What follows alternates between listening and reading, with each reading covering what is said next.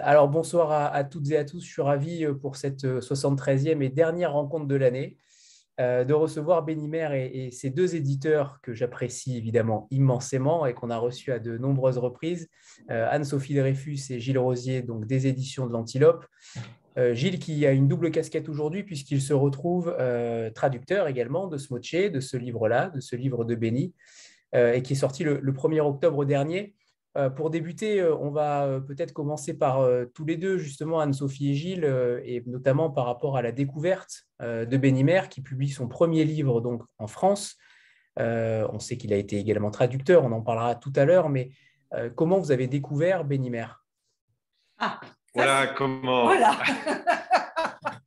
Alors, je dois avouer une chose que nous n'avons pas découvert ce livre en nous promenant dans une librairie de Tel Aviv euh, Benny, et moi, on se connaît depuis 15 ans peut-être, et on a beaucoup de choses en commun puisque Benny est traducteur du yiddish en hébreu, moi je suis traducteur de yiddish en français, donc on est tous les deux des yiddishistes, c'est par le yiddish qu'on s'est rencontrés. Mais moi, je suis aussi passionné par l'hébreu, et lui, il aime beaucoup la langue française puisque sa mère est francophone.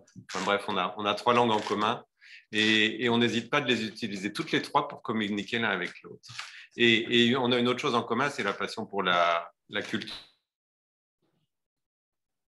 la, la, Pologne juive. Et donc, euh, quand, euh, j'ai lu le livre de Béni, j'en ai parlé à Anne-Sophie. Anne-Sophie était très enthousiaste aussi pour, euh, le publier en français. Parce que moi, j'ai trouvé que c'était un livre magnifique. Et une fois que je l'avais traduit, Anne-Sophie a aussi trouvé que c'était un livre magnifique. Tu me laisses le dire. Oui. Je n'ai découvert à quel point il était magnifique que quand j'ai dû l'éditer. Donc, j'étais trop contente. Alors, justement, euh, est-ce qu'on pourrait parler du parcours de Benny? Euh, Tu le connais depuis très longtemps, justement, Gilles. Euh, comment tu l'appréhendes en tant qu'écrivain? Il a été journaliste, mais en tant qu'écrivain, c'est la première fois qu'il écrit un, livre. On pourrait l'appeler quasiment roman parce que ça se lit comme un roman. ou en tout cas, on essaye d'appréhender cette rue tout au long du livre. Mais est-ce que tu as eu peur? Est-ce que tu as craint à un moment donné? De publier un premier texte euh, d'un ami alors déjà, euh, mais Benny en, en, parlera mieux que moi.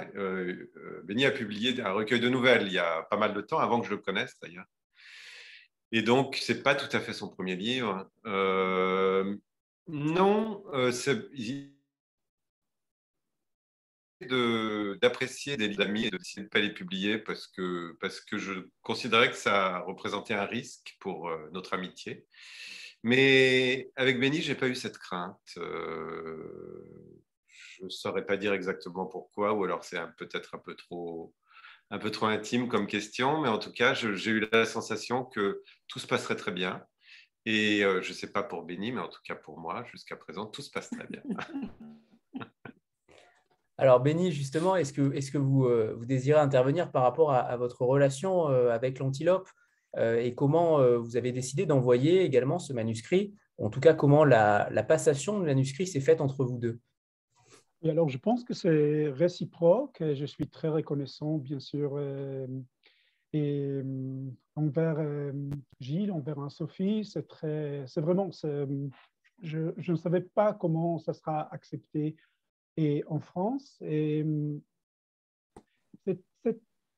c'est parce que l'histoire, parce que le, livre mêle euh, de, de, thèmes israéliens également. Et, et puis, euh, je suis toujours curieux de, de savoir, euh, de savoir plus de, de, ces réactions. Et, et puis, euh, bien sûr que je connais l'antilope euh, depuis longtemps et je pense que c'est vraiment le, euh, la maison parfaite pour, pour Smoche. Elle se sent à la maison. Hmm. On vous pose souvent la question, et vous le dites d'ailleurs dans le livre, ça vous agace peut-être, mais elle est essentielle. pourquoi vous avez choisi de donner une voix à ces petites gens d'une rue entière? Et bon, alors je, pense que c'est l'histoire qui est à la fois et typique, ça veut dire c'est l'histoire de la, de la Varsovie juive, d'entre-guerres surtout. Et donc, ça donne, ça donne une, une image de, cette communauté immense qui, qui, qui, qui, était composée de 3000 et, et, 3100, 300 000 pardon, et, habitants juifs de Varsovie. Et à la fois, c'est aussi euh, les, petites histoires de, ces petits gens. Et je les trouvais fascinants, je les trouve très importants parce que d'habitude, on raconte, euh, si on raconte déjà l'histoire de, cette Varsovie juive, alors on raconte euh, l'histoire de, de Marek Edelman ou de de ces héros du ghetto ou plutôt et de l'histoire de l'Holocauste. Et, et, et, je, je, pense que les, les, histoires timides de ces habitants, et, ils sont assez cachés. Et, je pense que ça m'a fait, ça m'a donné plein de joie de, de le découvrir moi-même et le, le faire découvrir au lecteur. Je me permets juste d'intervenir, Benny. Oui. Il faut, euh, je voudrais préciser qui est Marek Edelman, parce que tu sais, en France, euh, les gens n'ont pas la même culture qu'en Israël. Marek Edelman, ça a été un des combattants du ghetto de Varsovie, et le deuxième, je crois, le sous-commandant, et un des survivants surtout. Et il est mort euh, en Pologne il y a quelques années. Il a vécu toute l'après-guerre en Pologne, et donc c'est vraiment un des grands héros du ghetto de Varsovie. Voilà, c'est une petite parenthèse juste pour que tout le monde puisse suivre. Oui, alors, alors si on raison de le faire. Oui, alors si on connaît l'histoire de Varsovie, alors c'est plutôt l'histoire du ghetto de Varsovie. Et non, alors je, je, pense que euh, ces habitants qui sont trouvés à la, à, à la fin, le, le, plus, la plupart sont trouvés, se sont trouvés au ghetto de Varsovie, mais ils avaient tous des, des, des, histoires qui, sont, qui méritent de, de, de les raconter et puis, euh, c'est vraiment, c'est plus que 15 minutes de gloire qu'a promis Andy Warhol.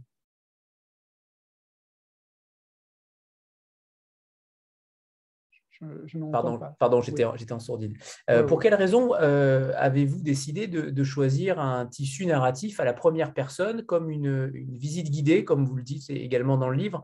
Vous allez tout simplement nous, nous, décrire rue après rue ces immeubles, ces habitants. comment euh, l'idée vous est-elle venue? Est-ce qu'il y avait une tentation à un moment donné d'en faire un, véritable roman? Alors, je pense que vraiment, je suis euh, à la fois les guides qui, qui montrent les événements, qui montrent les images de, cette rue, mais je pense que je suis un habitant, en parenthèse, je ne sais pas si j'ose je peux oser de le, dire, mais je suis un habitant de, la rue Smoche. Je pouvais être un habitant de la rue Smoche. Je pouvais être un juif polonais de cette époque. Et puis, euh, après, après tant de recherches, après tant de, de après que je, suis plongé dans ces matériaux, alors je, vraiment, je me sens, euh, je me sens euh, à l'aise dans, le, bazar, dans le théâtre, dans, le, dans la synagogue même, euh, oui, toutes ces euh, institutions, de, la rue. Justement, par rapport à ce, matériau et par rapport à vos recherches, comment vous avez travaillé ce, sujet qui était euh, extrêmement difficile, puisqu'il se passait déjà il y a de nombreuses années, et notamment pour les témoignages que vous avez recueillis? Alors, euh, la plupart, c'est vraiment des, mes sources principales sont de la presse, euh, de la presse surtout en yiddish, parce que et à, cette époque, euh, il y avait plusieurs journaux en yiddish.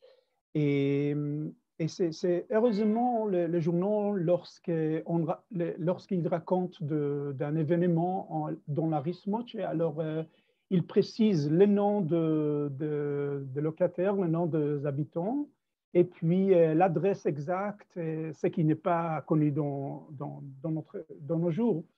Et puis, alors, euh, ça, c'est vraiment, c'est un source, euh, c'est source principale.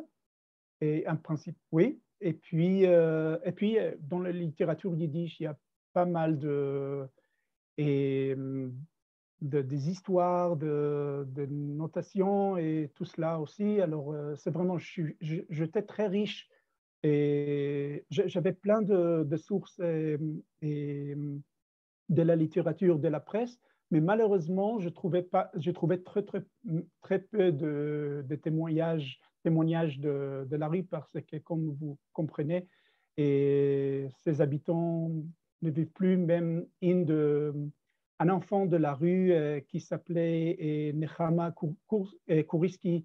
Elle, euh, elle, est décédée il y a un an et, et puis euh, elle était vraiment la dernière de, de, mes, de mes témoignages de, de, la rue Smoche. Donc il y avait la presse, il y avait la littérature et il y avait d'autres sources. Peut-être on va les nommer et après. Je reviens justement sur cette, sur cette première source, c'est la presse, la presse yiddish, euh, qui à cette période est en recrudescence. Euh, véritablement, il y a énormément de, euh, papiers où certains journaux sont même tirés à plus de 100 000 exemplaires. Mais il y a également de l'autre côté une hausse des actes antisémites qui s'explique notamment par l'émergence du peuple juif dans cette, dans cette partie européenne, où on voit évidemment un intrus, où on voit un obstacle euh, au peuple national, au peuple polonais. Est-ce que véritablement euh, vous avez euh, traduit cela? Est-ce que vous aviez eu la tentation d'en faire également un, un, diaporama ou en tout cas un postulat pour montrer à quel point l'antisémitisme était également présent en 1930 Alors, c'est une question très bonne et très compliquée. Bien sûr, la réponse est encore plus euh, compliqué. Et hum, dans un des chapitres de ce livre, je, j'essaie de, de, de, raconter les relations entre les juifs et les non-juifs de la rue. Bien sûr, il faut se rappeler que c'est, la rue Smoche, c'est une rue juive. j'ose le dire parce que vraiment, 93% euh, la, de, la, population était juive et il y avait, il y avait les concierges, pas, pas beaucoup plus que ça qui n'étaient pas, qui étaient non juifs. Donc, c'était comme un ghetto, une sorte de ghetto avant le, avant l'être. Et, et, puis, euh, mais pourtant, il y avait des relations, bien sûr, il y avait des relations entre le mouvement de la jeunesse et des habitants qui, euh, bien sûr, qui ont coopéré avec de, non-juifs. Bien sûr, c'était pas. J'aurais dit que plutôt, il y avait le, y avait les noms qui a, qui a, il y avait la, mauvaise réputation de mot qui a, qui a dérangé, qui a dérangé les gens de y pénétrer la rue, les frontières qui n'existaient pas. Mais si, si euh, les gens et, et, si les gens savaient, euh, savaient de communiquer avec ses habitants, je pense que c'est vraiment c'était beaucoup plus ouvert qu'on y pense. Il y avait quand même, oui, voilà, vous racontez euh, en effet qu'il y a une, une, sorte de communauté en vase clos, mais vous racontez également que Albert Londres disait que qui était passé euh, disait que le, il y avait une, énorme pauvreté et une énorme détresse. Vous mesurez un petit peu plus cela, vous euh, affichez également qu'il y avait également des personnes un petit, un petit peu plus aisées, qu'il y avait du commerce, qu'il y avait un théâtre, une synagogue.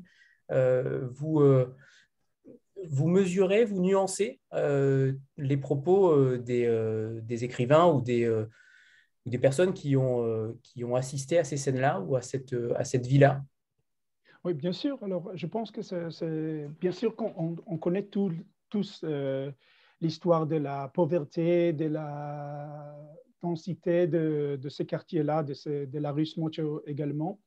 Mais, mais je pense que c'était beaucoup plus que ça. Euh, il y, avait le, il y avait la, comme vous avez dit, il y avait la richesse et la petite richesse même, et que, que la richesse quotidienne, j'aurais dit que, le, le, le, livre est, consacré vraiment à, cette, à, ces sortes. Et puis, euh, oui, oui, c'est ça. Je, je m'excuse de mes fautes, je m'excuse, je, je m'exprime assez mal, mais je, oui, mais Non, non, vous exprimez très bien, Béni. Euh, vous êtes très dur envers vous-même et dans le livre aussi, euh, puisque euh, vous, faites, vous une immense part d'introspection et, notamment quand vous, quand vous dites, je vous cite, je m'occuperai des gens de Smoché car je n'ai pas le courage de me confronter aujourd'hui à des situations comparables, d'aider des gens malades ou criblés de dettes qui vivraient à mon époque et tout près de chez moi. Avec une question, avec une interrogation, mais on sent chez vous je ne dirais pas un malaise, mais en tout cas une sorte de, euh, de pudeur. Euh, je pense que c'est le, le, bon mot, de pudeur à aller chercher dans ces villas, euh, dans, ces, dans, ces, dans ces vies anciennes, dans ces témoignages-là, dans ces immeubles-là. Est-ce qu'il y a véritablement cette pudeur chez vous? Enfin, peut-être j'avoue, il faut avouer, mais mais c'est vrai que je me sens, je me sens à l'aise euh, avec, euh, avec ces gens-là. Je ne sais pas si, euh, si, ailleurs aussi ou pas, ou je sais pas. Donc peut-être c'est une question à poser mes, mes éditeurs. Est-ce que je peux intervenir sur le sujet? Bien sûr, bien sûr, Gilles. Connaissant bien Béni, le, la phrase que tu as lue, Anthony, on peut l'interpréter de la manière suivante, c'est-à-dire que le fait même que Béni voir si tu serait capable de se des, des gens dans la détresse à côté de chez lui, montre qu'il s'y intéresse. C'est une des personnalités les plus empathiques que je connaisse. Donc, il a de l'empathie pour les gens de Varsovie, mais il a aussi de l'empathie pour les gens de, des quartiers pauvres de Tel Aviv. Est-ce que vous m'avez entendu? enfin. Oui, oui, c'est bon. justement, par rapport au, travail de traduction euh, à tous les deux, puisque Benny parle excellemment français, euh, comment vous avez travaillé euh, ensemble pour cette traduction, puisque Anne-Sophie s'est occupée de l'éditorial, pour le coup, mais Gilles en a fait la traduction. Alors, en fait, déjà, on a écrit sur la couverture traduite de l'hébreu, mais à l'intérieur du livre, dans les premières pages, on a précisé que les sources que Beignet avait récupérées du yiddish, c'est-à-dire la presse yiddish de Varsovie ou alors de poèmes yiddish traduits, des, nouvelles yiddish traduites. Euh, eh bien, évidemment, je les ai traduites directement du yiddish. On n'allait pas faire une double traduction. Euh, ça, c'est une première chose. Et la deuxième, c'est que, évidemment, quand j'ai des interrogations sur la traduction, je n'ai pas je n'ai pas hésité de demander à Béni. Le plus difficile, c'était sans doute, euh, vous savez, en hébreu, il n'y a pas de voyelle. Donc, euh, tous les noms propres, mhm. euh, j'ai demandé à Béni de les vérifier parce que, notamment les noms polonais, un O et un OU en hébreu, ça, s'écrit de la même manière. Enfin bon, il y a, il y a un A et un E souvent de la même manière, enfin bref. Donc il fallait vérifier tous les noms pour, pour qu'en graphie latine, ça redevienne des noms polonais et non pas des noms polonais translittérés en hébreu et retranslittérés en français de l'hébreu. Et donc euh, ça, ça a été aussi un travail, ce qui n'était pas, c'est pas un vrai travail de traduction, mais il fallait, il fallait être un petit peu attentif. Euh, et sinon, je vais laisser la parole à Anne-Sophie pour le reste. Une fois, une fois que j'avais traduit, qu'est-ce qu'elle, elle a fait? Devant quel jeu de massacre elle s'est confrontée Non, non, pas du tout. Ça, c'est la pudeur ou la timidité de Gilles. Non, non, Gilles a, été très fidèle à la traduction de, de Béni. Alors, je, mesure quand même un petit peu parce que je, lis mal, mais je lis quand même l'hébreu. Et, euh, Béni a, une culture. Hein, Béni, tu m'arrêtes si, je dis des bêtises, mais une culture israélienne a tendance. Euh, euh, rabbinique, je dirais, euh, dans, le, dans le texte, ça n'est pas la même façon d'écrire que dans un roman, justement. Et en hébreu, déjà, le travail avait été fait de rendre évidemment la lecture aisée à un lecteur israélien.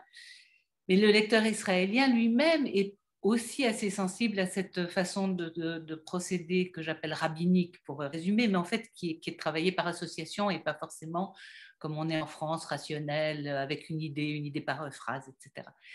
Et donc voilà, c'était de ramener ce texte qui peut sembler parfois un peu euh, compliqué à des Français, de le rationaliser en conservant la trame romanesque, qui n'est pas un roman, mais qui peut comme tu le disais, Anthony, qui doit être lu comme un roman. Voilà. C'est un peu ça le, quand, quand, il a lu ma traduction, on va peut-être le laisser parler aussi, Benny, mais il m'a dit tu, tu en as fait un livre très français. c'est vrai que, que, la musique a changé complètement. Et j'ai eu l'impression que j'écoute je, euh, un ton proustien ou, proustien ou quelque chose pareil. C'est vrai. Alors, effectivement, j'ai essayé de transposer parce que pour un, lecteur français qui est, enfin, bon, euh, j'espère que je ne vais pas euh, trahir quelque chose en disant que, que Benny a fait, n'a pas eu l'éducation la même que la mienne, c'est-à-dire qu'il n'est pas allé au lycée, il n'est pas allé à l'université. Il a fait ses études dans, dans des écoles du, du, réseau religieux israélien, un esprit beaucoup ludique. Alors que moi, je, suis vraiment un élève de la France cartésienne. Et, euh, et donc, il y avait certaines. Euh, des fois, je, relisais certaines phrases en essayant de comprendre. Euh, Béni, il, procède énormément par allusion, en fait. Et, j'avais la sensation que pour un sujet qui était déjà un peu étranger au lecteur français, procéder par allusion, ça allait, ça allait être pas suffisamment clair. Donc je pense qu'un certain nombre de fois, on a essayé d'éclaircir de façon à, sortir d'une sorte de flou, parce que le flou créé par euh, cet univers de la Varsovie juive était suffisamment suffisant, je pense, pour le lecteur français. Je ne sais pas, bon, quand, Benny m'a dit qu'on a fait un livre très français, j'ai pris peur parce que je me suis dit peut-être que je l'ai trahi? Donc, euh, je ne sais pas ce que tu en penses, Benny, mais... Euh, oui, oui, mais you're fishing for compliments, mais. mais, Donc je t'ai trahi. Mais tu, mérites, non, non, tu mérites tout le compliment, c'est vrai. C'est vraiment, c'est un livre français, ça c'est le plus grand compliment, je pense, à mon avis. Je rebondis puisqu'on a parlé de, on a parlé de Proust euh, à l'instant. Euh, vous avez apparemment traduit euh, Flaubert en yiddish, si je ne m'abuse. Non, non, en hébreu. En hébreu, en hébreu, autant pour moi. Autant pour moi. justement, comment on arrive à, traduire un, tel auteur Ma question était plus sur le yiddish, donc là, ça tombe à l'eau, évidemment. mais Flaubert en hébreu, est-ce que justement la musicalité également change? Est-ce qu'elle est qu'elle mue? Est-ce que là, pour le coup, Flaubert serait devenu un auteur israélien?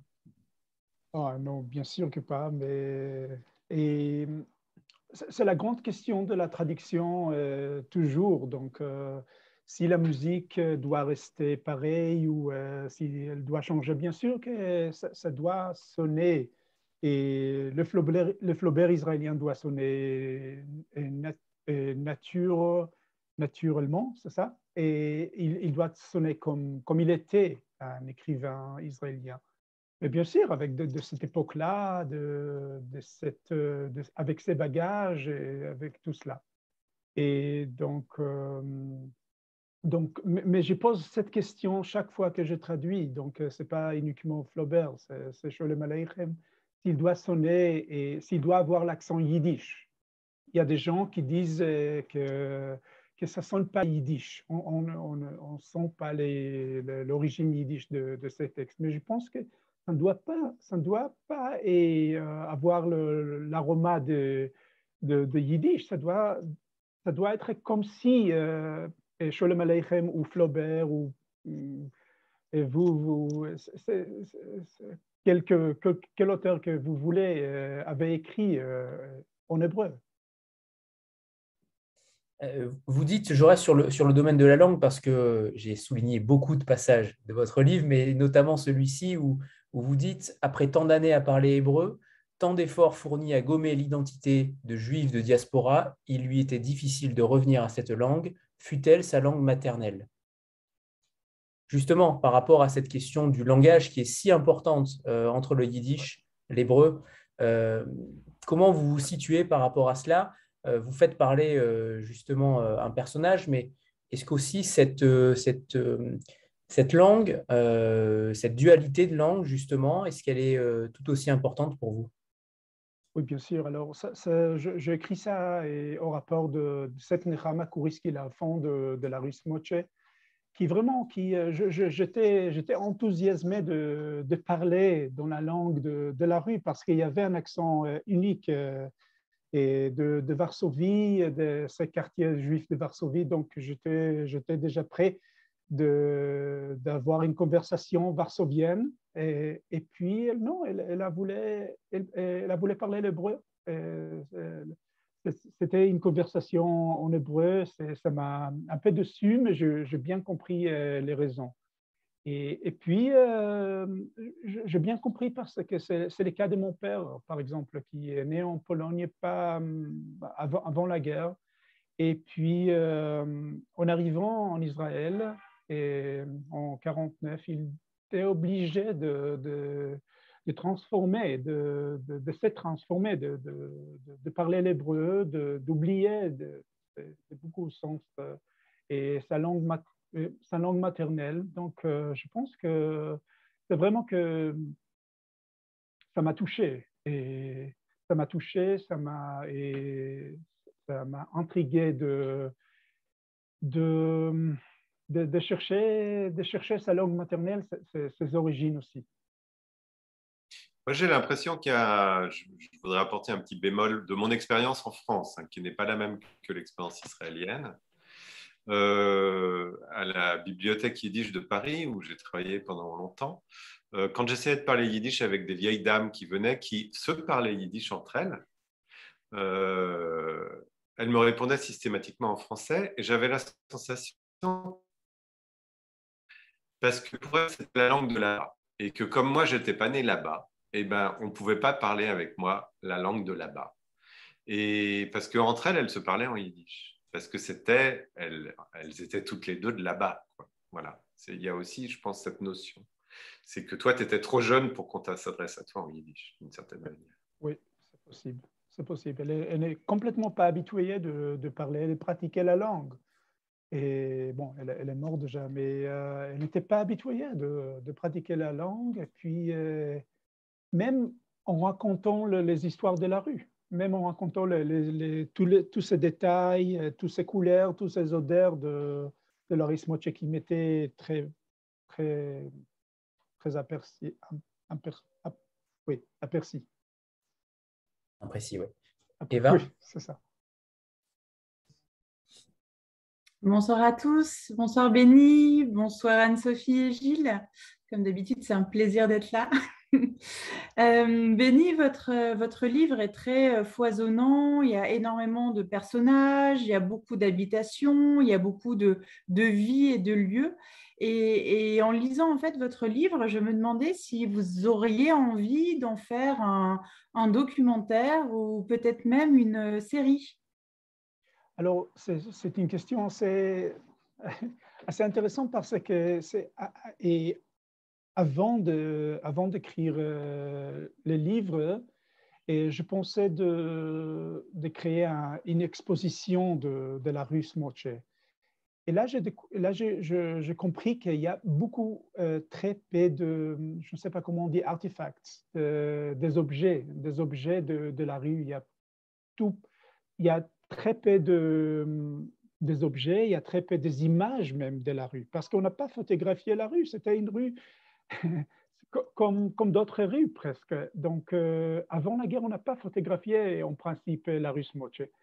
Donc, il y a très peu d'images, très peu de témoignages et puis euh, et des films. Alors, c'est par hasard que j'ai découvert 15 secondes, 15 euh, de, du bazar de, de, la rue Smoche parce que là, j'ai déjà connu l'image de ces bâtiments de la rue Smoche 28. Alors, c'est pour ça que j'ai reconnu euh, c'est, euh, un morceau de, de film euh, des amateurs. Et puis, donc, je pense que, je pense que le, le médium, ça se dit en français, je ne sais pas, oui, qui, est, qui est plus, qui était le moyen le plus euh, accessible à moi, c'était raconter l'histoire, c'était écrire un livre. Donc, je ne sais, je sais vraiment pas si, euh, si euh, on peut on peut créer un documentaire comme, comme, comme Rudy Zilberman a fait avec le, oui, c'est ça, avec la rue Saint-Maur. Oui, tout à fait. Oui, c'est ça. Parce que la, le, le, bâtiment de la rue Saint-Maur existe, même si les, les, habitants sont différents, mais les, les, bâtiments existent. Mais à Varsovie, rien n'existe. Mm, mm, mm. Même la rue Smoche, il, il, fallait le dire, parce que la, la rue Smoche était écrasée, était détruite. Et, puis, euh, il y a une rue qui s'appelle aujourd'hui Smoche, mais c'est Smocha en polonais. Oui, c'est complètement, c'est une rue nouvelle, euh, c'est une nouvelle rue. Donc, euh, et les habitants, bien sûr, sont euh, complètement. Donc, je ne sais pas, c'est une question qui, qui vous pouvez poser peut-être pas à moi, mais à, je ne sais pas. Oui. Oui. Il faut, il faut peut-être préciser, il faut peut-être préciser que Varsovie a été une des villes les plus martyres de la Seconde Guerre mondiale, puisque l'emplacement du ghetto a été détruit euh, systématiquement euh, quasiment à 100% après le soulèvement de 1943. Hein. Les nazis ont vraiment voulu raser intégralement, à part peut-être une église qui restait debout. Et après, euh, la ville de Varsovie s'est soulevée en août 1944 à ce moment-là, il y a eu des bombardements, Et en fait, l'intégralité de la ville de Varsovie a été détruite à 90%. Une partie a été reconstruite, notamment la vieille ville, sur des plans de la Renaissance, je crois, euh, en tout cas des gravures de la Renaissance. Mais tout ce qui était l'ancien ghetto n'a pas du tout été reconstruit à l'identique. C'est devenu des, bâtiments des années 50, euh, euh, comme, comme on a construit dans toute l'Europe à l'époque. Est-ce que justement, depuis la sortie du livre, je ne sais pas si le livre est sorti ailleurs qu'en France, il ne me semble pas encore en tout cas, mais j'aimerais bien savoir si le livre compte sortir en Pologne ou, en Israël et quel ressenti Benny pourrait-il avoir là-dessus, mais, surtout, est-ce que depuis la publication du livre en France, est-ce que des témoignages nouveaux sont euh, venus peut-être euh, de juifs euh, qui sont polonais et qui sont venus en France, qui ont émigré en France ou ailleurs? Est-ce qu'il y a eu des lettres, des témoignages de personnes qui vous ont dit nos parents y étaient, on peut vous raconter quelque chose de, supplémentaire là-dessus? Gilles, Anne-Sophie, est-ce que vous avez des, ah. Euh, non, on n'a eu aucun retour personnellement. Je précise que le livre est sorti en Israël. Hein. Il n'est pas sorti en Pologne, mais il est sorti en Israël avant de sortir en France.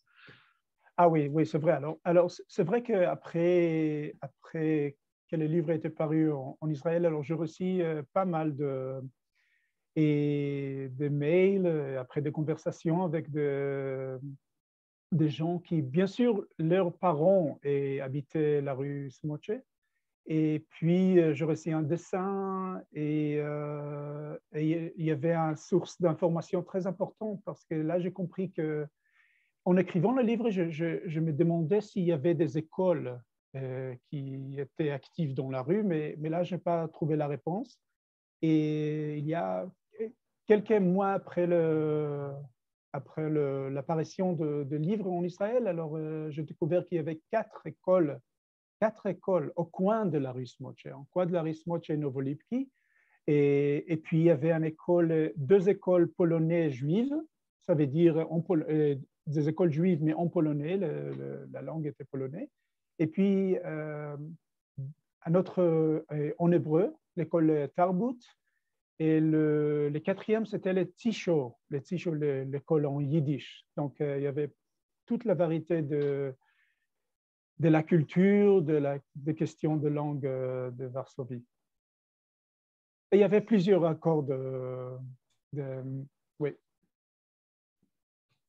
Merci. Sandra? Bonsoir euh, tout le monde. Bonsoir Anne-Sophie, Gilles et bonsoir Béni. Euh, en lisant votre livre, Béni, on, se doute et on sent qu'il y a une, somme immense de recherche euh, et je me demandais en fait comment vous aviez euh, finalement, vous étiez organisé pour euh, structurer en fait l'ensemble de ces recherches et donner lieu finalement au livre qu'on a entre les mains nous parce qu'il y a une somme telle d'informations que vous avez dû récolter que finalement ce travail final est, quand même assez extraordinaire dans la, dans la construction. Et donc, je me demande comment vous avez fait pour voilà, construire et, et organiser toutes vos recherches. Et je rajoute notamment par rapport au fait que chaque chapitre est un numéro de la rue et donc certaines informations, évidemment, pouvaient se, décupler dans différents endroits, dans différents journaux. Donc la masse de travail était encore plus folle par rapport à cette structure que vous avez choisie, qui était tout à fait inédite. Je ne crois pas avoir déjà entendu parler d'un livre, une biographie de rue. on en parlera peut-être tout à l'heure avec Isaac Bashevis-Singer, mais, mais en tout cas, pas dans cette structure-là. Alors, il faut avouer que et, la source principale, c'était l'index de... Enfin, je, vais, commencer autrement.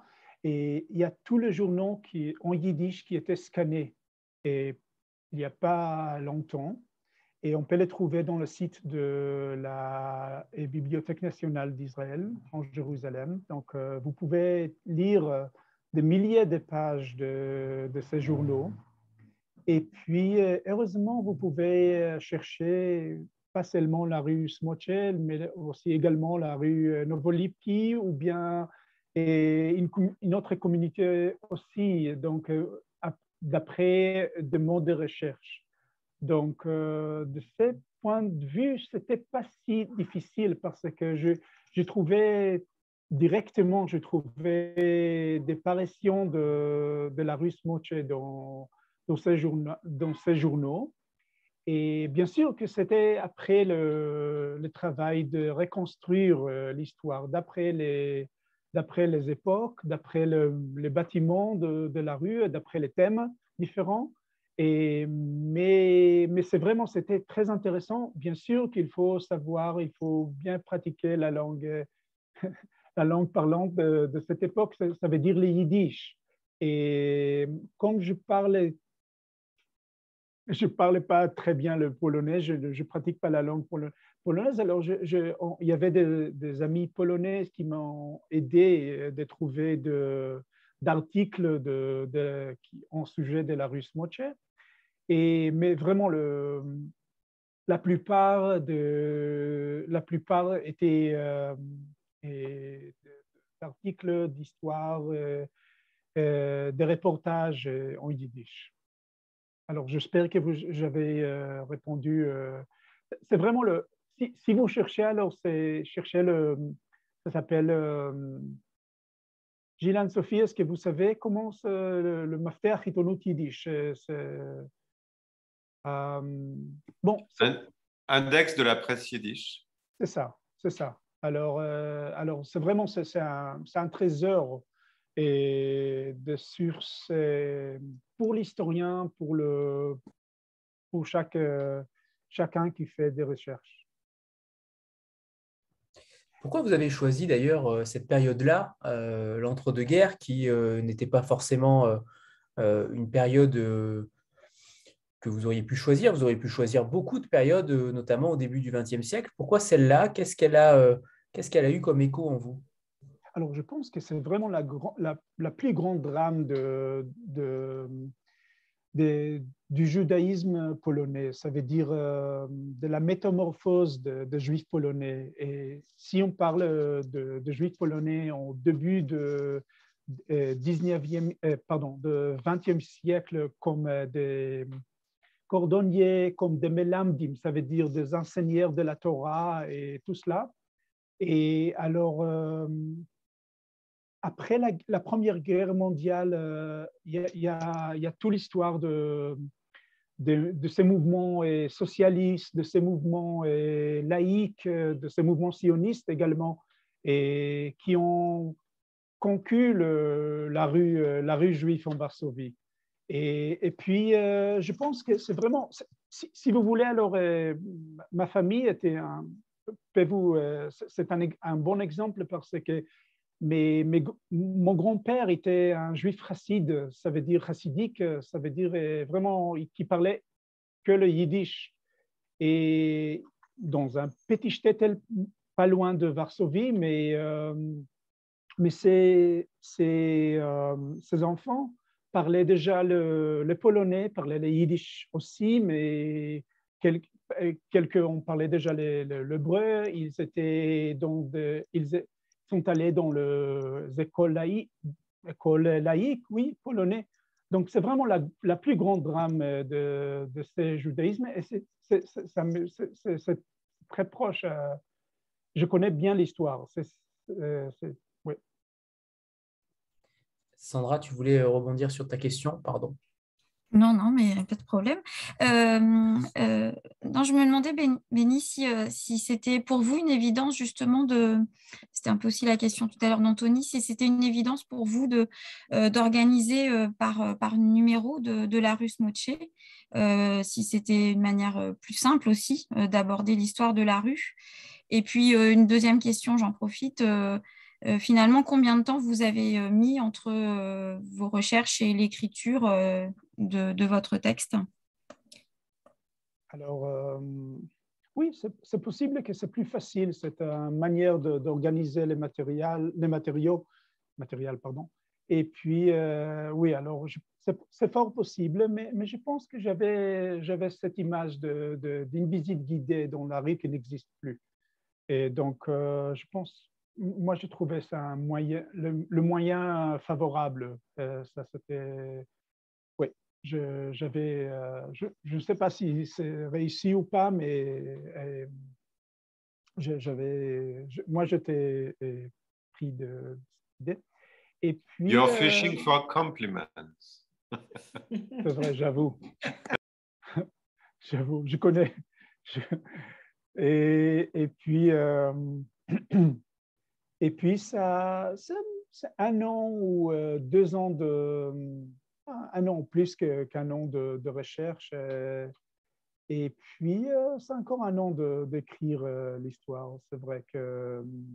Mais, c'est comme il n'y a pas un site archéologique ou, même pas, il n'y a même pas un site historique pour visiter, alors c'est et la plupart étaient en face de mon ordinateur. Ça veut dire euh, moi et mon ordinateur. Bien sûr que ça, c'était, il y avait après tout le recherche dans la Bibliothèque nationale de Varsovie, euh, les archives euh, de Varsovie, ailleurs ou en Israël aussi, j'ai trouvé pas mal de, de documents consacrés à la Russe. Mais et, j'aurais dit que le principal, c'était moi et l'ordinateur.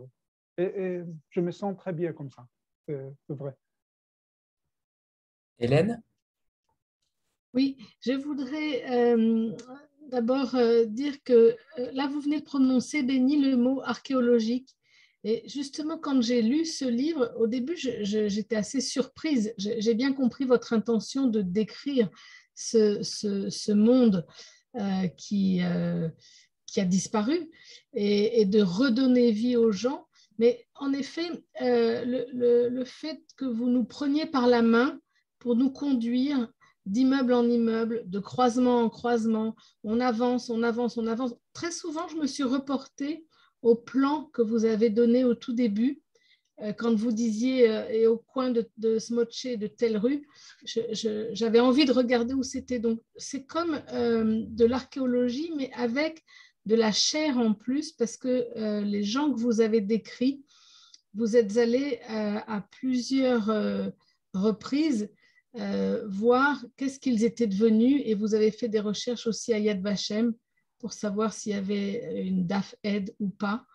Euh, et si ce nom revenait. Donc, c'est c'est à la fois de l'archéologie, mais humaine. Enfin, c'est n'est pas des pierres, quoi. Vous n'avez pas expliqué les pierres et comment, qu'est-ce que les gens mangeaient, qu'est-ce qu'ils mangeaient pas, est-ce qu'il y avait ceci, cela. On est vraiment dans, dans une archéologie d'un type, pour moi, nouveau. Je, je, trouve que c'est extraordinaire comme... Euh, c'est un style d'écriture que je connaissais pas et c'est un style de narration sur un monde perdu qui est... Euh, qui est génial, qui est nouveau. Quoi. C'est, je ne connais pas d'autres textes qui, en tout cas, si ça existe, j'aimerais bien connaître, mais pour moi, vous avez comme inventé un genre euh, en vous plongeant dans un passé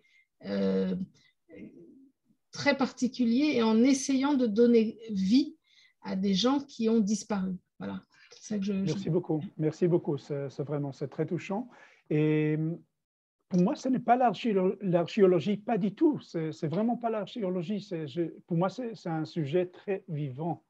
Je, je me sentis, euh, je me suis, oui, je, me sens très ces tableaux, ces images sont très, très vivants en face mes yeux. toujours, mais surtout quand, en écrivant le, livre. C'est vivant aussi quand on le lit, quand on parle euh, du théâtre, des querelles entre les artistes et des différents genres. Moi, je ne suis pas du tout de cette culture yiddish, mais ça me parle, ce que vous avez expliqué. On, voit les gens et on imagine, comme dans n'importe quel théâtre, il y a des coquetteries, il y a des, des, disputes entre les, les, comédiens. Certains sont meilleurs que d'autres ou pensent être meilleurs que d'autres. Et là, vous nous avez rendu ça vivant. Donc, c'est. Euh, c'est un livre que j'ai lu par petites touches. Je n'aurais jamais pu tout lire d'un coup, c'est trop lourd. Mais donc j'ai pris, j'ai lu 20 pages et encore 20 pages et j'ai avancé, avancé, avancé dans la rue. Il y a des fois où j'ai reposé, c'est trop triste. Et puis j'ai repris. C'est vraiment un genre. J'espère que c'est pas trop triste. Mais, Non, c'est pas trop triste, mais c'est, il faut s'arrêter un moment pour le reprendre. Voilà. Oui, oui. Écoutez, je suis assez snob envers euh, de notre théâtre qui n'est pas loin d'ici, à Tel Aviv, euh, le théâtre Abima. Alors, il y a des pièces que je suis un peu comme ça euh, suspect, et, mais j'aurais donné des sommes pour pour participer des pièces de théâtre kitsch, mélodrama, mélodrama, mélodrame de ces, de, de ces théâtres de la, de la Russe. Je, je, me permets juste de, faire les sous-titres euh, par rapport à ce que Hélène dit tout à l'heure. Euh, Hélène a évoqué Yad Vashem, donc je précise pour les personnes qui ne connaissent pas qu'il s'agit du musée mémorial de la Shoah israélien, qui est une très grande institution, très importante, et qui a notamment eu une initiative euh, peut-être dans les années 50, je ne sais pas si tu sais, Béni, Hélène a parlé des DAF-Ed, et donc en fait, euh, Yad Vashem a invité toutes les personnes qui avaient connaissance du souvenir de leurs proches, des, gens assassinés pendant la Shoah, eh bien, les gens étaient invités à venir remplir une fiche, une, feuille pour dire voilà, c'était mon oncle, il habitait à tel endroit, il était le fils de une, de une telle et de un tel, il vivait à tel endroit et il, est il a été assassiné dans les suivantes, ou alors, la dernière fois que j'ai eu connaissance de lui, il était à tel endroit. Voilà. Et c'est, ça a été un, c'est un des matériaux que Benny a utilisé pour savoir ce qu'étaient devenus toutes ces petites gens qu'il rencontre dans la rue Smotche entre les deux guerres, et il s'intéresse systématiquement de savoir leur destin ensuite. Et c'est effectivement, quand, Hélène a dit cette magnifique phrase, vous avez mis de la chair sur un site archéologique, c'est précisément, enfin, j'ai trouvé ça très, très bien, très bien dit et tout à fait pertinent. Si je peux ajouter, alors, euh, c'est très intéressant, c'est très triste à la fois, que la plupart de, ces gens que je, dont je raconte euh, leur histoire dans la rue Smochem, et je n'ai pas trouvé, je pas trouvé parmi les noms de Yad Vashem. Ça veut dire qu'il y a des familles entières qui étaient effacées, qui étaient vraiment euh, effacées de la mémoire collective. Euh. Et même l'héroïne de ce livre, cette Chayal, Chayal Heller, la sœur de, la sœur de Binemeller, le, poète. Et, puis, euh, même elle, il, a, il, a écrit des, il a écrit des poèmes de Chayale, mais euh, je n'ai pas trouvé les noms de Chayale parmi les noms de Yad Vashem. Donc, on ne sait vraiment pas ce qui, ce, ce qui, ce qui était son destin. C'est pour ça que ce n'est pas un roman, parce qu'en fait, euh, on, on, connaît beaucoup de personnages au fil de la lecture. Les gens arrivent et puis les personnages disparaissent. Si c'était un roman, l'écrivain aurait continué, il, aurait expédié celui-ci là, il aurait donné tel destin à celui-là, mais là, le, personnage arrive et malheureusement il disparaît. Vous avez cherché d'aller un peu plus loin. Soit il y a une fin qu'on connaît, mais dans la très grande majorité des, cas, on est obligé, hélas, de voir que la fin, ça a été le, meurtre. Enfin, ils ont été assassinés, mais il n'y a aucun témoignage. Il n'y a même pas le témoignage sur ça. Donc, heureusement que vous les avez mentionnés. C'est vraiment euh, une expression banalisée en français, le devoir de mémoire, mais là, euh, il y a quelque chose de ça. Vous, leur avez, vous, avez, vous les avez mentionnés, c'est pas qu'ils revivent, mais ils ont existé. Vous mentionnez qu'ils ont été sur cette terre et qu'ils ont fait ça, ça, ça. Voilà. Donc c'est très fort, c'est un, un, récit très, très, très puissant, et dur, puissant et, et utile quoi, pour la mémoire aussi. Voilà. Merci beaucoup. Merci. beaucoup. Merci à vous. En accord total avec les propos d'Hélène, en effet, elle a totalement raison sur, euh, sur tous les points qu'elle a évoqués. Euh, je, reviens, euh, Béni, sur, sur, sur votre préface aussi, où vous faites ce parallèle. alors, vous, faites, vous dites que ce parallèle est, grossier. Je ne l'ai pas trouvé grossier pour ma part. mais vous faites ce parallèle avec la société israélienne où se trouve à Tel Aviv, dans le quartier de la, de la gare routière, des immigrés soudanais ou érythréens euh, en comparaison justement avec euh, les Juifs et les Polonais à l'époque, euh, le fait qu'on les voyait d'un mauvais œil, ou en tout cas qu'ils étaient ghettoisés dans ce sens-là. justement, est-ce que ce, pourquoi vous, qualifiez tout simplement cette comparaison de grossière, alors qu'au contraire, je l'ai trouvée extrêmement juste, extrêmement poignante pour nous montrer à quel point ces immigrés-là n'auront pas euh, peut-être la chance d'avoir un bénimère qui racontera leur histoire. Et, bon, alors je, je, peux, je peux seulement euh, m'excuser d'avoir utilisé le, cette, euh, cette, expression, mais enfin, vous savez, de temps en temps, on nous accuse de, de faire de, des amalgames. des amalgames, bien sûr.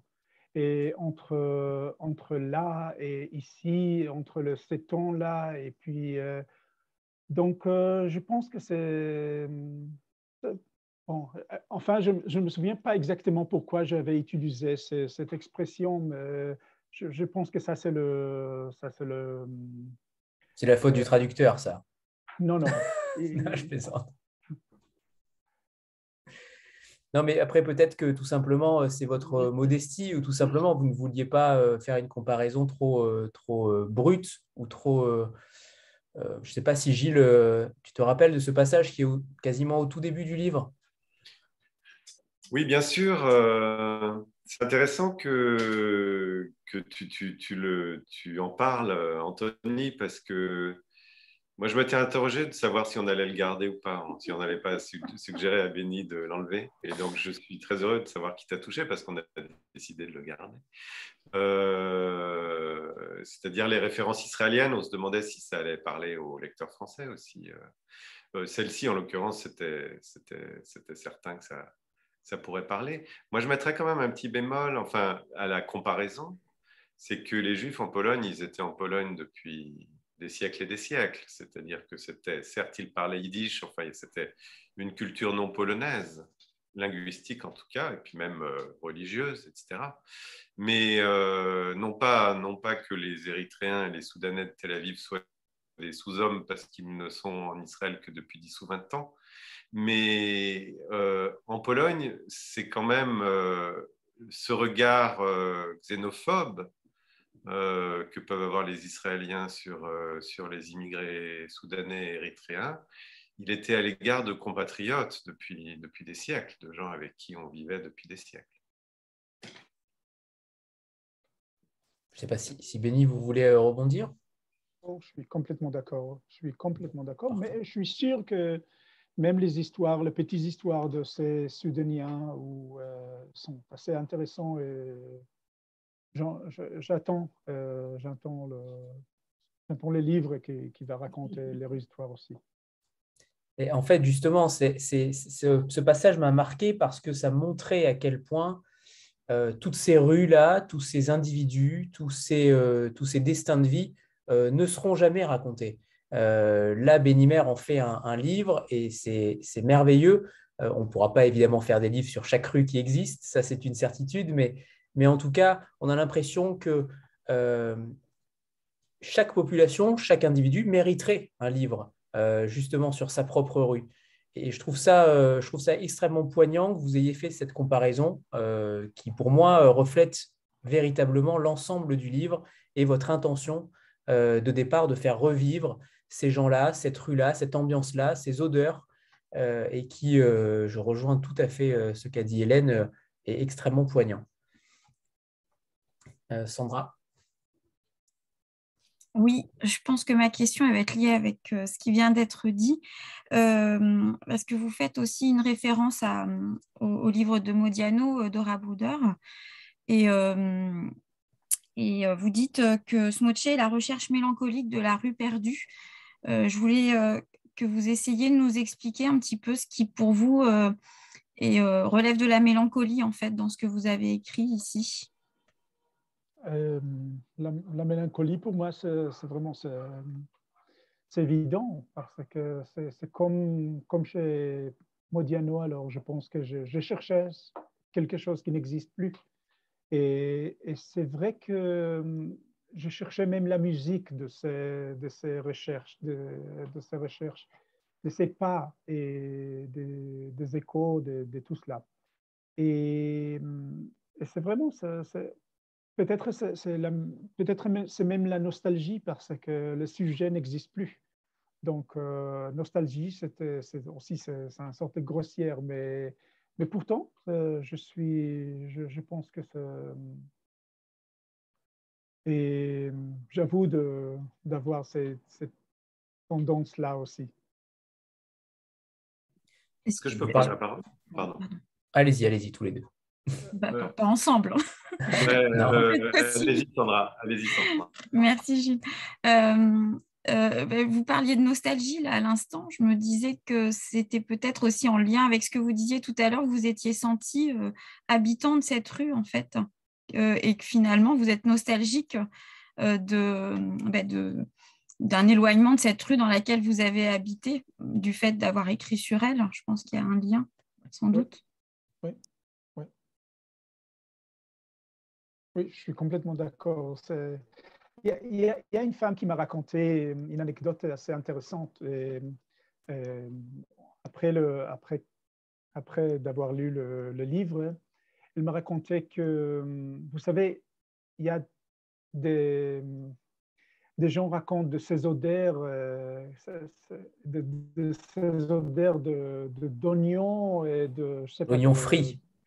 Oui, c'est ça on y offrit de, de la de ce quartier.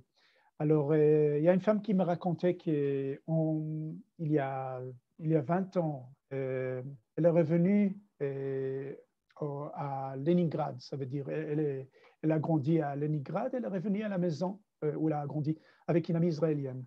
Et en entrant le, le, ce bâtiment, l'amie israélienne a dit ça pue ça pue de, je sais pas, des choucroutes, euh, de, de, de la sueur, euh, tout cela. Et, et, et là, c'est, cette femme qui a grandi à Leningrad a dit, ça sent de la maison. Donc, euh, donc c'est vraiment le... je ne sais pas exactement pourquoi j'ai raconté cette anecdote, mais je pense que c'est vraiment qu'on peut, on peut, on peut les trouver de ces manières aussi. C'était intéressant aussi ces odeurs-là, ces odeurs-là qui font euh, partie des, préjugés. Euh, euh, on se rappelle d'un ancien président de la République qui avait parlé d'odeurs, notamment pour stigmatiser un peuple. C'est pas si anodin que ça, l'odeur, l'odeur des quartiers, l'odeur justement de cet oignon frit, qui, est extrêmement frappant là aussi. ça rejoint aussi cette comparaison avec Israël et les immigrés soudanais et érythréens, mais j'ai l'impression que vous n'avez rien fait au hasard au final. C'est extrêmement subtil. C'est plus, euh, plus subtil que ça n'y paraît, et ce n'est pas simplement une description, en effet, comme l'a dit Hélène également tout à l'heure, une description des immeubles, c'est beaucoup plus que cela, et ça traduit aussi l'ambiance de l'époque, si on peut appeler ça une ambiance, puisque c'était parfois extrêmement pauvre et froid. Gilles, tu voulais rebondir Oui, je, voulais dire, Sandra, que une fois, il m'est déjà arrivé de le dire, donc je vais peut-être me répéter un petit peu, mais une fois que, que Benny m'avait invité à dîner, j'ai vu le, je suis, euh, j'étais devant son ordinateur et j'ai vu son fond d'écran. Il avait fait un montage. Il y avait une des rues les plus célèbres de, de la Varsovie juive qui s'appelait les Nalevki, Nalevkes, et il avait fait un montage et il s'était mis au milieu de la rue, donc une photo des années 30 avec, euh, avec lui en, pied au milieu de la rue. Donc, quand vous dites on a l'impression que vous, avez habité cette rue pendant votre recherche, c'est tout à fait judicieux.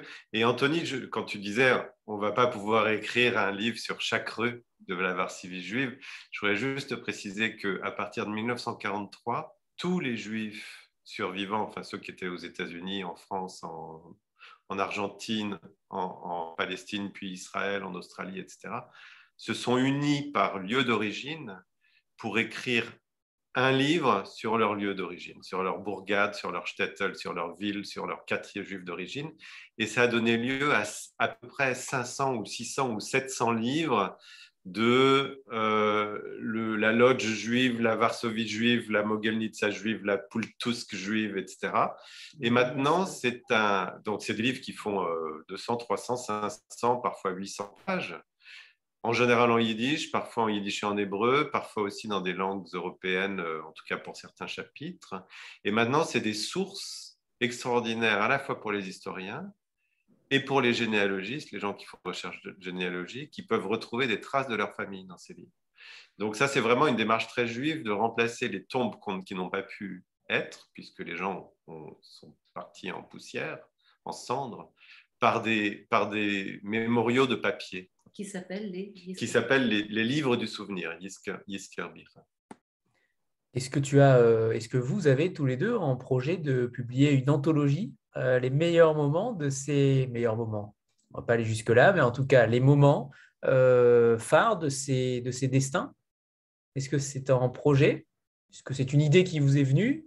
Au sourire d'Anne-Sophie, j'imagine que oui. À propos de ces livres? Oui.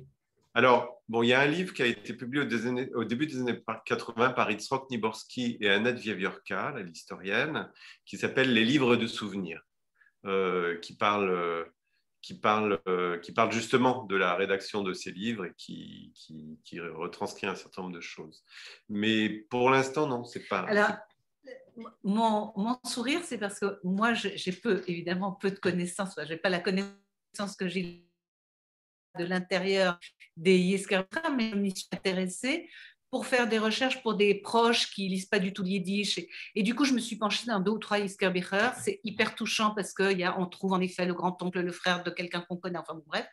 Mais c'est toujours très, euh, c'est très factuel et c'est pas du roman, donc évidemment, on sait que ça finit mal avant même de commencer. Et c'est parfois fastidieux à lire.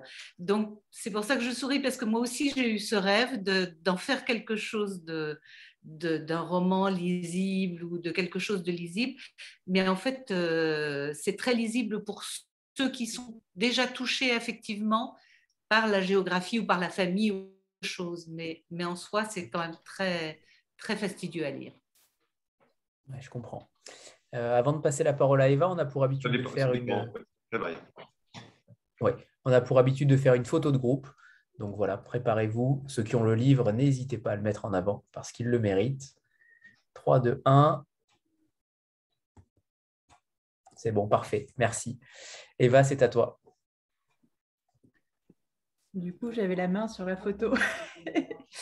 Euh, c'est nouveau moi, oui. Alors, je me demandais, Béni, euh, après avoir travaillé euh, sur, ce, sur ce projet qui vous a pris tant d'années, qui a demandé tant de recherches, bah, voilà, je voulais savoir sur, si vous travaillez sur quelque chose actuellement et, sur quoi, et si vous aviez l'énergie de repartir dans un projet aussi, aussi long, complexe et foisonnant. Oui, alors maintenant, je, viens d'achever la traduction d'un de, mes sources principaux de, de ce livre.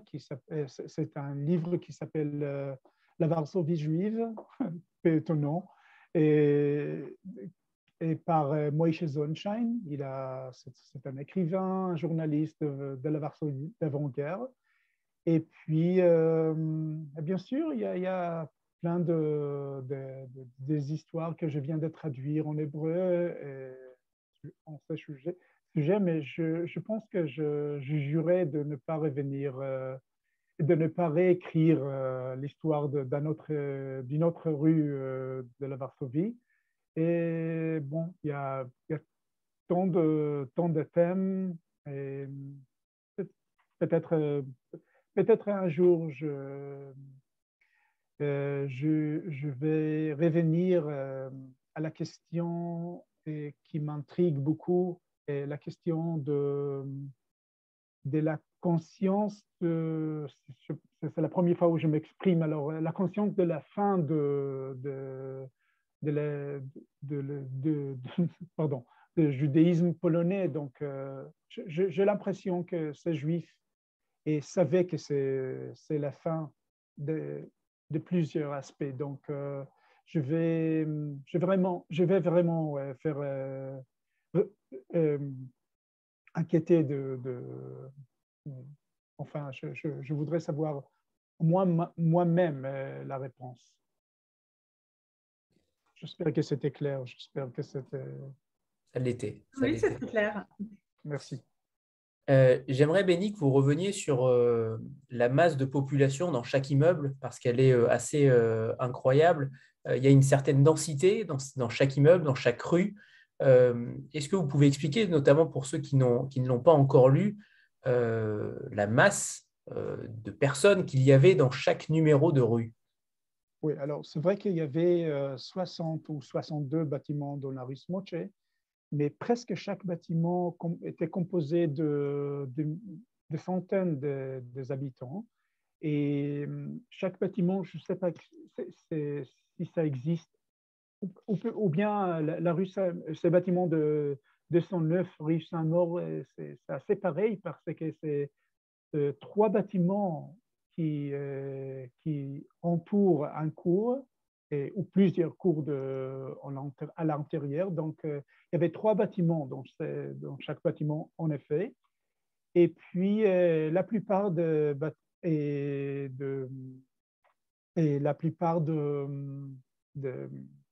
oui, la plupart habitaient dans, dans une pièce. Ça, se dit, dit comment, chambre de...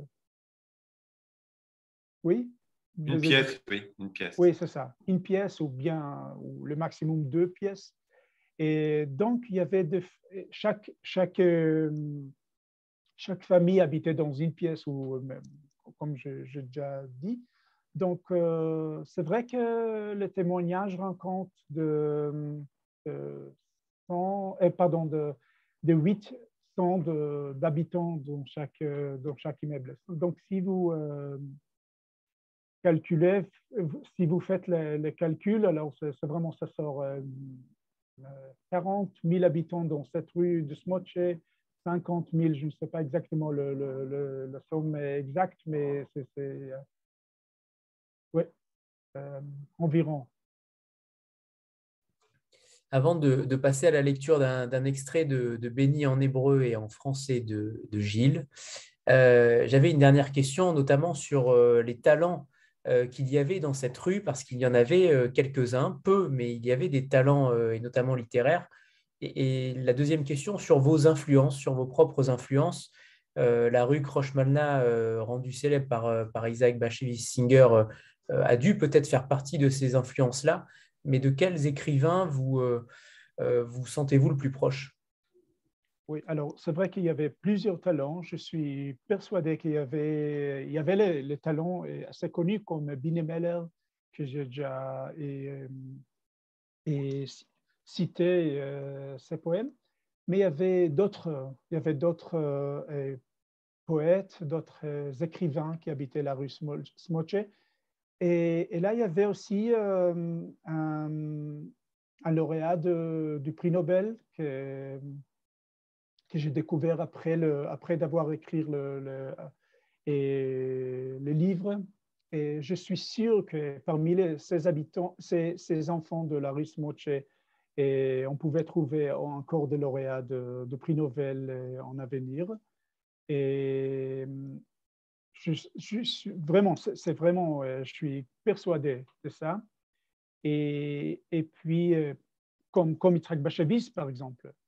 Et puis, euh, euh, c'est vrai que lui-même était, il m'a inspiré et, et Yitzhak Bashevis a également écrit de la rue Moche aussi. Donc, c'est dans une manière différente complètement, mais, mais vraiment, il était une inspiration. Et il y avait d'autres. Je suis.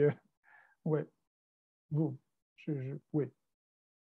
Alors, dans ma rue, il n'y a pas de, prix Nobel. Euh, ça, c'est une certitude. Dans la mienne, dans la mienne. Ah, si, si, pardon. dans la mienne, il n'y en a aucun, ça c'est une certitude. Euh, en tout cas, pas pour l'instant, mais euh, on va passer justement à la lecture d'un extrait du livre que vous nous avez choisi, Béni, et donc qui sera lu en français par, par Gilles, il me semble.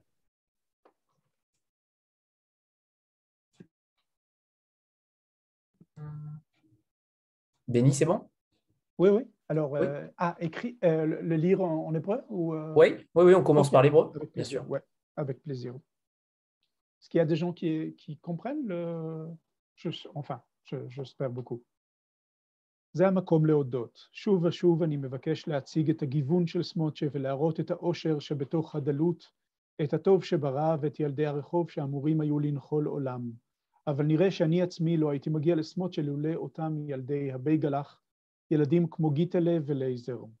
התוודעתי להם לראשונה כשהייתי ילד וצפיתי בסדרה עמוד האש, שביקשה להציג פרקים בתולדות הציונות, סרטים מבית אלפא למשל, וסרטי צבע של תל אביב בשנות ה-30 של המאה ה-20. והנה עברה הסדרה במפתיע, למשך כמה פרקים, לאירופה הכבושה, ולראשונה התגלו לי הסרטים שצולמו בגטאות וכל השאר. עד אז לא הורשיתי לצפות בסרטים כאלה, אבל עמוד האש נראתה להוריי מסגרת חינוכית ראויה שאפשר לסמוך עליה, ואחר כך לא היה אפשר להשיב את הנעשה ולמשוך אותי בחזרה. שקעתי והלכתי במצולות הללו, ובתדהמה גיליתי בפרק השלושה עשר את גטו ורשה, כפי שצולם בסרט תעמולה נאצי ב-1942. הסרט הידוע מציג את האנשים הכלואים בו, ובין השאר גם את ילדי הרחוב, המבריחים הקטנים שנתפסו ליד החומה ולעיני המצלמות פרקו את הירקות שהחביאו מתחת לבגדים. זו הייתה חמלה רבה ומיידית, אבל גם הזדהות גדולה. הרגשתי כאילו אני אחד הילדים הללו, ואלה הם חבריי האמיתיים. כמותם, להבדיל כמובן, הייתי ילד מחביא ומבריח, מבוהל מהעולם שמבחוץ, ומסתגר במחבואים שונים ומשונים. שם הרגשתי בנוח, ולשם הייתי בורח במחשבותיי כדי להירגע ולהירדם. אהבתי לשבת סגור בארון הברדים, בגדים פשוטו כמשמעו, וכשהלכתי לישון התכווצתי בדעתי במחבוא כלשהו במרתף או בעליית הגג. באותם ימים הייתי בטוח שאני ילד יחיד בעולם מסוגי, והמחשבה הזאת דחפה אותי להתחבא עוד יותר. דווקא מפני שהוריי היו ילדי שואה בעצמם, ידעתי שאסור לי לצייר אותם בדמיונותיי. עם השנים הבנתי כמובן שהיו עוד ילדים יחידים כאלו בקרב בני דורי, וגם אני עצמי הלכתי והתרחקתי מילדי הבייגלח. מצאתי חברים חדשים, ואף על פי כן ליבי ליבי לילדים הללו. היום איני רוצה רק לרחם עליהם, להתכווץ מצער אם חלקו גורל דומה לזה של גיטלה. יחס כזה הוא צפוי ומתבקש מדי, ויש בו קור טוב של הצדקה לגורלם, כאילו לא יכול היה לצפות לילדים הללו אלא סוף טרגי.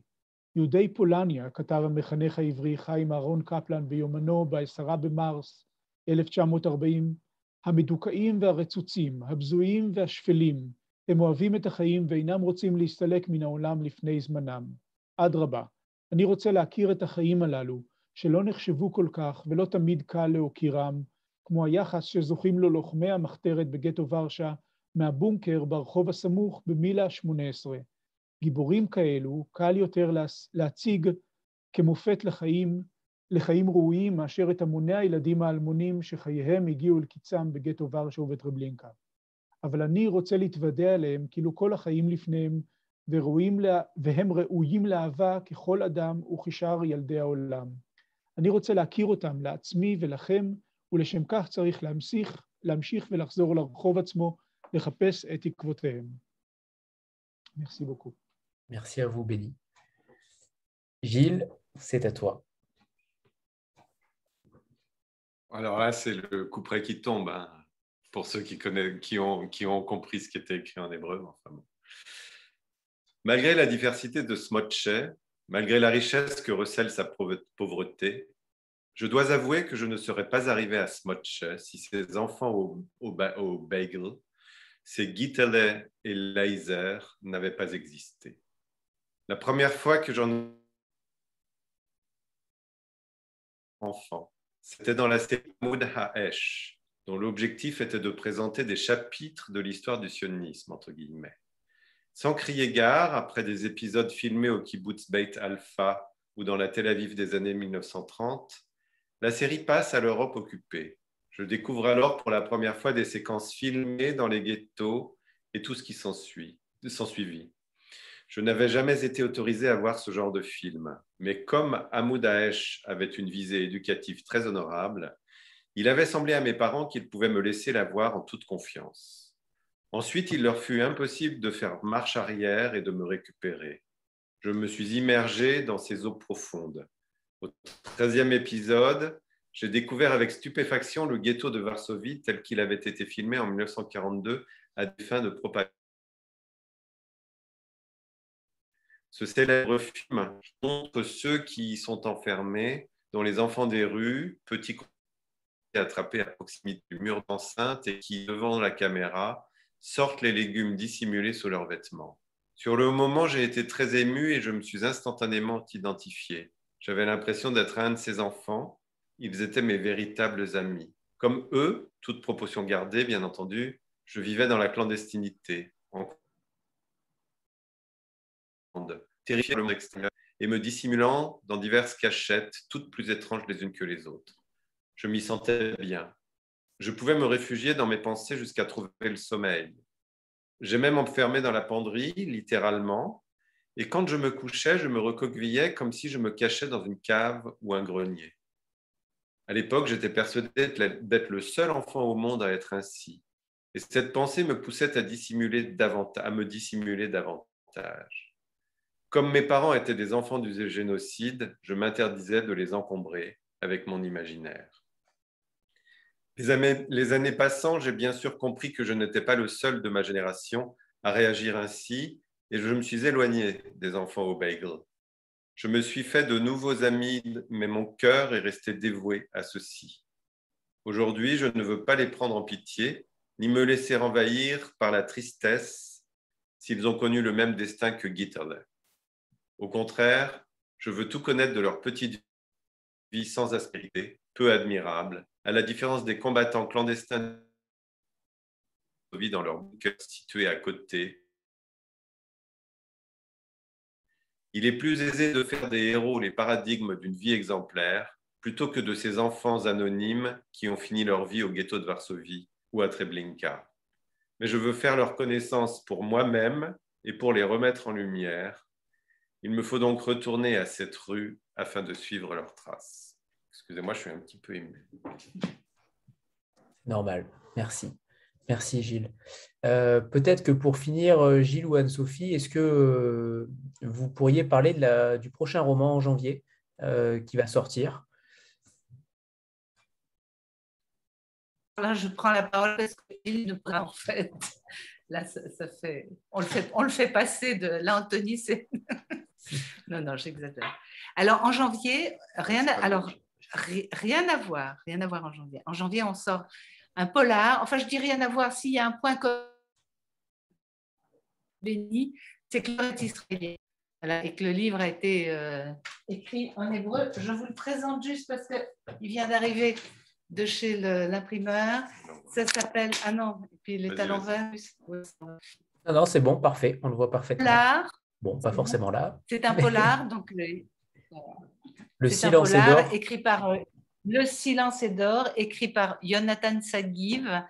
Et, euh, et Jonathan Sagiv avait déjà euh, écrit, on avait traduit, fait traduire un premier roman qui s'appelait Secret de Polichinelle. Et donc le, héros, on le retrouve ici, qui est un détective privé improvisé, qui est complètement un, un, héros, mais plutôt anti-héros, qui est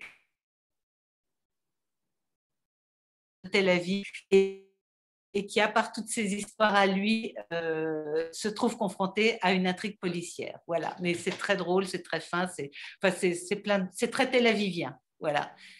Tu connais Benny? Tu connais Jonathan Sagiv? Non, malheureusement non. voilà, non, non. Donc c'est en effet deux textes. Tel Aviv, c'est pas Non, là, c'est pas Shtetl.